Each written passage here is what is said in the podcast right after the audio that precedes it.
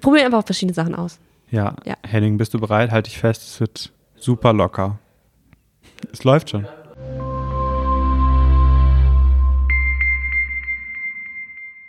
Flurgespräche. Der Theaterpodcast Über die Produktion Corpus Delicti vom Jungen Ensemble Stuttgart. Ich habe immer am Morgen erstmal, ich bin noch nicht warm geredet. Man sollte halt ähm, direktes Reinhauchen oder so Luftstöße, das klingt immer nicht so gut.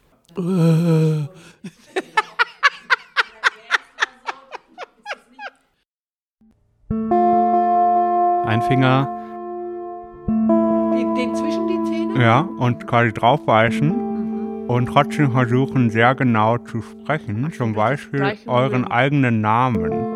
Mein Name ist Thilo Grave.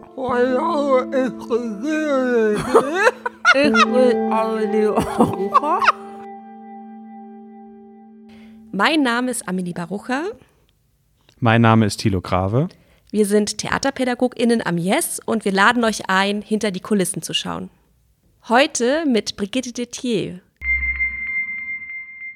Am Anfang eines Gesprächs ist immer gut zu wissen, mit wem man spricht. Und ich äh, würde dich einfach bitten, dich selber vorzustellen. Was sollten die Zuhörerinnen über dich wissen, bevor das Gespräch wirklich losgeht? Mein Name ist Brigitte Detier und ich bin die Regisseurin des Stückes Corpus Delicti. Und zusätzlich habe ich auch noch die wunderbare Aufgabe, dass ich das Yes leiten darf. Und sowas nennt sich Intendanz. Und das mache ich seit 18,5 Jahren hier in Stuttgart. Vielleicht kannst du auch noch kurz was zum Yes sagen, für alle, die das Yes nicht kennen. Ja, das Yes ist das junge Ensemble Stuttgart und das ist das Kinder- und Jugendtheater der Stadt Stuttgart. Es ist ein Privattheater, aber es wird von der Stadt und vom Land Baden-Württemberg finanziert und es ist ein Haus, wo circa 30 Menschen arbeiten in künstlerischen Berufen, in technischen Berufen, in organisatorischen Berufen. Und wir machen im Jahr um die vier bis sechs Produktionen für Kinder und Jugendliche. Und wir machen im Jahr circa sechs bis acht Produktionen mit Kindern und Jugendlichen, weil das Yes ein Haus ist mit einer sehr großen theaterpädagogischen Abteilung. Wir haben sechs Mitarbeitende in der theaterpädagogischen Abteilung. Das ist, glaube ich, ein Spitzenplatz in der Bundesrepublik Deutschland. Deswegen passiert am Yes sehr, sehr viel auch im Machen mit jungen Menschen. Und wir haben dich heute eingeladen, um über Corpus Delicti zu sprechen. Worum geht es da für dich? Also, in Corpus Delicti geht es für mich um eine junge Frau, die in einer Gesellschaft im Jahr 2056 lebt, in der eine Gesundheitsdiktatur, würde ich mal sagen, vorherrscht. Dieses System nennt sich die Methode. Und Mia Holl, so heißt diese junge Frau, ist eigentlich eine recht konforme Bürgerin. Sie ist Biologin, also Naturwissenschaftlerin, äh, lenkt ihr Leben eher mit dem Kopf als mit dem Bauch, würde ich mal sagen. Und ähm, macht das, was diese Methode von den BürgerInnen fordert. Sie hat einen Bruder und dieser Bruder, Moritz Holl, ist ein bisschen das Gegenteil von ihr. Also er ist jetzt kein Revolutionär, der auf die Barrikaden geht und für die Gesamtgesellschaft andere Maßstäbe fordert. Er lebt es eher im Privaten. Und das ist eine gute Geschwisterbeziehung, aber sie belächelt ihren Bruder auch immer ein bisschen und er belächelt auch sie. Er belächelt sie, weil sie so konform ist und sie belächelt ihn, weil er in Waldstücke geht, in die man nicht mehr gehen soll, seine Füße in einen Bach hält, äh, versucht das System auszutricksen, ähm, das zum Beispiel Partnerschaften kompatibel macht und nutzt es aus und versucht, er raucht, was man nicht soll. Lauter solche Dinge. Aber wie gesagt, er büxt eigentlich mehr im Privaten aus. Das geht alles gut, so lange, bis Moritz Holl eine, ein Mord in die Schuhe geschoben wird, den er nicht begangen hat, aber die Methode sperrt ihn ein und Moritz Holl bringt sich in der Zelle um. Und das ist der Bruch für mir, anzufangen, sich die Frage zu stellen, folge ich meinem Bruder und glaube ihm oder glaube ich blind einer Methode?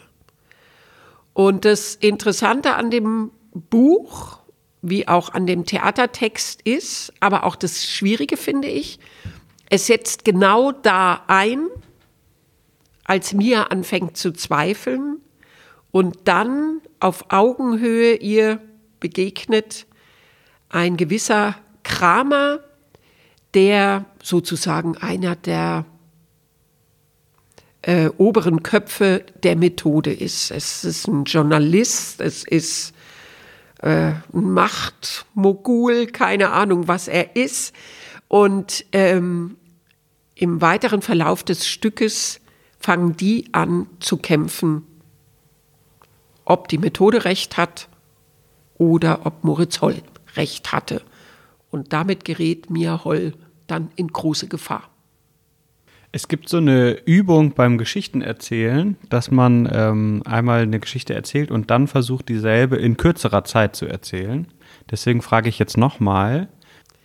Es geht um Mia Holl, eine junge Frau, die sehr gesellschaftskonform der Methode dienend äh, lebt und keine Fragen an die Methode hat. Sie hat einen Bruder, der große Fragen an die Methode hat, der mit der Methode äh, aneinander gerät äh, eingesperrt wird, sich in der Zelle umbringt.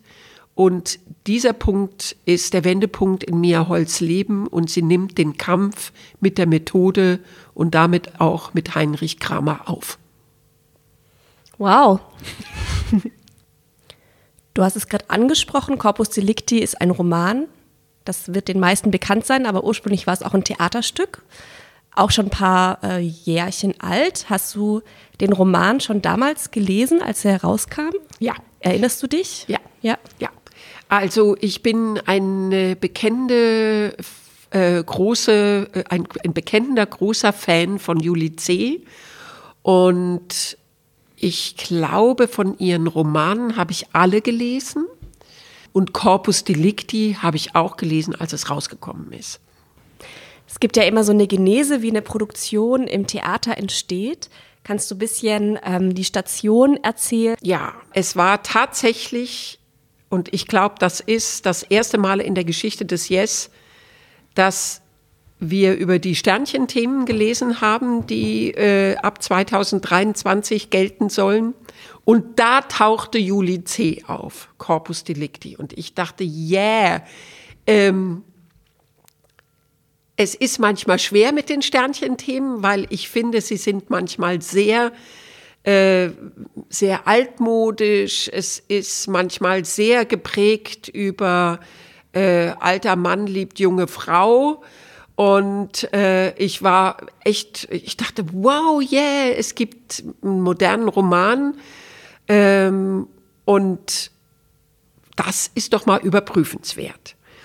Wir waren in da auch schon in, im ersten Lockdown und viel mit den Fragen beschäftigt, wenn wir irgendwann die Tür wieder aufmachen, wann kommen die Schulen zu uns? Und wir haben schon einmal ein Sternchenthema gemacht, nämlich den Steppenwolf. Wir lieben ihn. Wir haben über den Steppenwolf gelernt, dass man sich auch positiv an ein Sternchenthema annähern kann, was wir vorher immer so ein bisschen von uns geschoben haben. Und deswegen waren wir mutig und haben gesagt, okay, dann probieren wir das nochmal. Du hast es gerade angesprochen, also Theater machen in Zeiten von Corona mit Kontaktbeschränkungen, mit Auflagen, die man einhalten muss. Ähm, welche Auswirkungen hatten denn diese Maßnahmen auf den Probenprozess von Corpus Delicti? enorm. Also, ich habe noch nie so geprobt. Wir haben auf der Probebühne gesessen, jede Spielerin, jeder Spieler hat einen großen Biertisch vor sich und dann mit ellenlangem Abstand der nächste Biertisch, wo der nächste Spieler, die nächste Spielerin saß, mit geöffneten Fenstern im Sommer und wir haben erstmal uns nur dem Text gewidmet. Was super toll war, wir haben ihn wirklich durchdrungen in alle Richtungen, aber wir haben vier oder fünf Wochen am Tisch geprobt mit Reden, mit der langen Text der äh, Theaterfassung von Juli C., die 180 Seiten hat. Und wir wussten, das ist was, das ist für uns keine Länge. Wir müssen das filtrieren. Also wir waren viel mit Kopf zugange und wenig mit Körper. Und das kenne ich gar nicht. Und ich finde, das ist auch eine ganz schlimme Folge von Corona, dass die Menschen viel mit Kopf zusammen in Zoom-Konferenzen im Reden sind, aber da die Körper nicht schwitzen dürfen, nicht aufeinander zukommen dürfen, man sich noch nicht mal irgendeine Tasse weiterreichen darf, man mit großen Kurven aneinander vorbeiläuft, hat das eine große Auswirkung aufs Theater machen. Was du bisher ein bisschen geheim gehalten hast, ist deine Rolle in dem Prozess. Vielleicht kannst du da noch mal kurz darauf eingehen, wie man das nennt am Theater und was du aber da auch mit verbindest. Also meine Rolle, meine äh, äh ist die Regisseurin. Also ich empfinde meinen Beruf als den des ersten Zuschauers, die erste Zuschauerin. Ich arbeite gerne mit Menschen zusammen, die damit auch was erzählen wollen, wenn sie auf die Bühne gehen, sprich eigene Ideen, Interpretationsansätze mitbringen und man schaut sich das an und gibt wieder, was da bei einem ankommt, wenn man es sieht. Ich bin nicht die Regisseurin-Typ, die es alles von vornherein weiß und die Menschen über eine Bühne dirigiert, was früher ein bisschen so ein Regiebild war. Ich bin eigentlich mehr beim gemeinsamen Entwickeln. Kannst du noch was zu deinem Team sagen? Weil du machst ja das Ganze auch nicht allein, sondern du hast dir da Leute zusammen äh, geholt. Ja, das ist für mich ganz wichtig, weil ich würde mich schon auch als einen Teamplayer bezeichnen. Und dieses Mal war klar, bei Steppenwolf zum Beispiel haben wir uns einen Tänzer dazu geholt, der das Ganze natürlich beeinflusst hat. Und bei äh, Corpus Delicti, auch Corona geschuldet, war klar, wir wollen gar nicht alle Figuren auf der Bühne haben, äh, weil wir uns das probentechnisch gar nicht vorstellen konnten. Damals haben die Quadratmeterzahlen, mit denen du im Raum sein darfst, äh, also pro Kopf 20 Quadratmeter, pro Kopf 10 Quadratmeter, wären gar nicht alle Personen live auf der Bühne möglich gewesen. Deswegen haben wir uns für das Medium Film entschieden und haben dann äh, Adrian dazugeholt, der normalerweise bei uns die Trailer und die Videoaufzeichnungen der Produktionen macht, wo ich gedacht habe, das könnte für Al äh, Adrian nochmal eine Weiterentwicklung in seinem filmischen Können sein, wirklich als ein Filmregisseur mitzumachen. Ganz wichtig ist für mich auch immer Musik, deswegen äh, Marie-Christine, ähm, die jetzt schon in vielen Produktionen äh, mit mir zusammengearbeitet hat und hier am Yes zusammengearbeitet hat, die ich als Musikerin sehr, sehr schätze. Und natürlich äh, Ausstattung. Das war auch erstmal so eine Corona-Lösung, aber eine Traumlösung, weil wir drei ganz tolle Frauen in unserer festen Ausstattungsabteilung hier im Yes haben. Alle drei sind auch äh, Kostüm- und Bühnenbildnerinnen.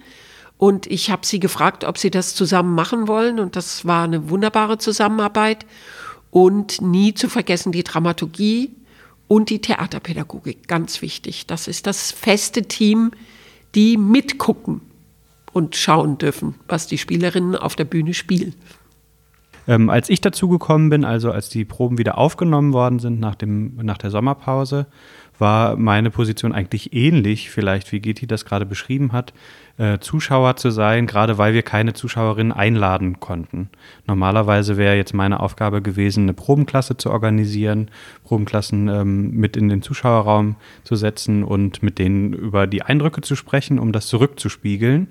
Ähm, genau das konnten wir in diesem Fall nicht machen ähm, aufgrund der Hygienemaßnahmen. Das heißt, ich war viel in den Proben, um einfach zu gucken, um auch ähm, quasi mir vorzustellen, was könnten jetzt Eindrücke sein bei einem Erstkontakt, also wenn jemand zum ersten Mal das sieht, wo sind Unverständlichkeiten, wo ist etwas, was man nicht versteht, was man nicht mitbekommt, was muss größer gemacht werden, was muss kleiner gemacht werden. So auch Schnittvorschläge oder äh, Strichvorschläge, also ein Vorschlag dafür, wo man noch kürzen kann äh, um so ein bisschen die Zeit im Blick zu haben. Das waren so Sachen, die ich jetzt noch übernommen habe, ähm, aber durchaus weniger, als man normalerweise vielleicht macht. Du hast vorhin von einer Handschrift gesprochen. Handschrift ist ja meistens was, was man irgendwie wiedererkennen und zuordnen kann. Gibt es eine Handschrift bei dir, die du beschreiben kannst? Also ich glaube schon, dass sie sehr verschieden sind und trotzdem würde ich eigentlich sagen, Humor und Wärme sind zwei Stichworte, die mir einfallen. Das sind jetzt zwei Sachen, die ich eher nicht mit Corpus Delicti verbinde. Ähm, ja, also ich glaube schon, dass das eine atypische Inszenierung ist. Ähm, ich glaube, das ist dem Stoff auch geschuldet. Jeder Stoff braucht seinen Weg oder seine Form und der Zeit, in der wir geprobt haben. Und ich glaube, was wir uns vorgenommen haben, also eigentlich gemeinsam, war, so Figuren auf die Bühne zu stellen. Also eigentlich schon ein bisschen ein Schauspielertheater zu machen. Das ähm, das, die sind sonst auch immer wichtig und im Mittelpunkt für mich. Aber sehr viel, es ist, Korpus ist eine sehr viel geschlossenere Form, finde ich. Und ähm, es gibt zum Beispiel, ich glaube, ich weiß gar nicht, ob es das schon mal gegeben hat, wie eine vierte Wand eigentlich fast. Also es gibt die Spielerin der idealen Geliebten, die die durchbricht, aber die anderen sind in ihrem geschlossenen Raum. Und das ist ziemlich atypisch, A, auch fürs Kinder- und Jugendtheater, aber auch für mich. Und es ist sicher nicht so verspielt, wie ich sonst auch gerne bin. Ich habe das Gefühl, dass der Stoff so stramm ist, dass man ihn entweder erzählt oder man lässt es. Das weiß ich nicht, ob das die richtige Herangehensweise ist, aber es war unsere. Ich hätte nicht gewusst, wo ausbrechen. Und was natürlich schon der Anspruch ist, wenn ich auch das als Angebot mache, vorbereitend für Schülerinnen, die sich mit diesem Stoff dann in ihrem Abitur beschäftigen, dann will ich ihnen schon einen Eindruck mitgeben. Aber ich merke schon, wenn ein Text sehr dicht geschrieben ist, dass man da fast wie nicht ausbrechen kann. Und das würde ich bei Corpus Delicti sagen. Also dieses oder dieses alles clean sein. Also ich finde clean gar nicht was, was was mich reizt. Und das vielleicht auch nochmal eine Verbindung zu Inszenierungen oder was bei mir typisch ist. Ich habe es gerne auch immer ein bisschen dreckig. Und das ist da ja jetzt gar nicht in Korpus. Es ist kein Platz für Dreck in dieser Inszenierung. Könntest du beschreiben, was dein persönlicher Bezug zu dieser Geschichte ist? Also wo siehst du dich darin oder wo kannst du dich mit dieser Geschichte, die so in der Zukunft spielt, auch verbinden? Vielleicht auch mit einer Figur, mit der du mitgehst oder mit einer Fragestellung? Also natürlich mit der Fragestellung, also wohin kann eine Gesundheitsdiktatur uns führen? Das finde ich eine Fragestellung, die mich wirklich sehr berührt, die mich sehr beängstigt. Denn wie schwierig ist es heutzutage, diesen Diskurs zu führen? Der Diskurs ist besetzt von einer politischen Gruppe. Äh, und das finde ich total gefährlich. Worauf du ja so ein bisschen ähm, hinweist, ist, dass Theater nicht im luftleeren Raum stattfindet, sondern dass es äh, drumherum auch noch die Welt gibt. Und dass da aber Sachen jetzt passiert sind, die ähm, das Stück so ein bisschen in einen anderen Kontext stellen als äh, zu seinem Veröffentlichungszeitpunkt. Würdest du das, was in dem Stoff passiert, als Gesundheitsdiktatur beschreiben und wenn ja, warum? Ja, ich finde das eine absolute Gesundheitsdiktatur, eben weil es eigentlich nicht möglich ist, eine andere Haltung dazu zu haben. Ähm, es gibt nur das eine richtig und, äh, und dieses eine richtig wird überwacht. Das ist für mich eine Gesundheitsdiktatur und ich finde, das ist die Methode, also das System, was in Corpus Delicti behandelt wird. Ich würde sagen, das, was sich bei uns abzeichnet, hat Tendenzen, die ich akzeptiere, weil wir in einer Pandemie leben. Und ich finde, die wichtige Frage für uns alle Bürgerinnen und Bürger ist, wenn die Pandemie abgeflacht ist und wir mit dem Virus leben müssen, dafür Sorge zu tragen, dass leicht diktatorische Methoden dann auch wieder abgeschafft werden. Das wird ein ganz wichtiger Punkt werden, glaube ich, wo wir wach sein sollten. Jetzt ähm, findet das Ganze ja, dadurch, dass es am Yes spielt, im Rahmen von einem Kinder- und Jugendtheater statt. Warum ist es für dich eine wichtige Inszenierung für das Kinder- und Jugendtheater und auch für junges Publikum? Also ich, äh, äh, abgesehen davon, dass Sie es in der Schule behandeln, finde ich es wichtig, dass wir mit den Jugendlichen Diskussionen genau darüber führen. Und genau in der Zeit, die sie jetzt auch erleben müssen. Also zu sagen, was tun wir, äh, wenn wir in solche Krisensituationen kommen? Wie halten wir da zusammen? Wie fühlen wir uns damit? Wo fühlen wir uns geschützt? Wo fühlen wir uns eingeengt? Wo akzeptieren wir, dass wir eingeengt werden? Aber für wie lange? und wer immer genau hingucken, wer zieht hier gerade einen Nutzen daraus. Und dazu zu sensibilisieren, im, zu sagen, diese Inszenierung kann den Anstoß für solche Gespräche geben, das finde ich wirklich sehr wichtig. Ja, das ist auch meine Vermutung, dass uns dieser Lebensweltbezug äh, gerade bei Corpus Delicti noch eine ganze Weile beschäftigen wird. Genau, also eine Info an unsere HörerInnen. Ähm, wir zeichnen heute auf am 23. Februar 2021. Das heißt, wir befinden uns im harten Lockdown noch. Ja, das ist so. Die ideale Geliebte ähm, fordert Mia auf, sich zu entscheiden für eine Seite. Ich habe ein paar ähm, schwierige Fragen mitgebracht, wo du dich entscheiden musst zwischen zwei Sachen, wo man sich vielleicht auch nicht entscheiden möchte, aber in diesem Rahmen musst du das tun. Ich muss äh, mich entscheiden, ne? Ja. ja. Alles klar. Herz oder Verstand? Herz. Körper oder Geist? Körper. Freiheit oder Sicherheit? Freiheit. Natur oder Technik? Natur. Liebe oder Freundschaft? Freundschaft. Verteidigung oder Anklage? Anklage. Bei Anklage bin ich jetzt gestolpert. Ich weiß eigentlich gar nicht. also das Schwierigste war für mich Verteidigung oder Anklage und Freundschaft oder Liebe. Mhm. So. Vielen Dank fürs Gespräch. Danke. Danke. Ja, vielen Dank, liebe Gitti, dass du dich unseren Fragen gestellt hast. Das war der Auftakt unserer Gesprächsreihe zu Corpus Delicti. Unser nächster Gast wird Julia Scholz sein, die Bühnenbild und Kostüm verantwortet in der Inszenierung gemeinsam mit ihren beiden Kolleginnen. Unsere Gespräche sind wie immer locker Ungezwungen.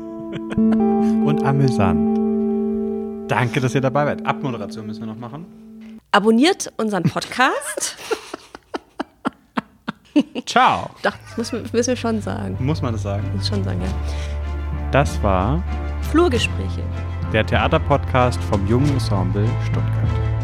Die neue Folge entdeckt ihr wie immer auf unserer Website und überall da, wo es Podcasts gibt.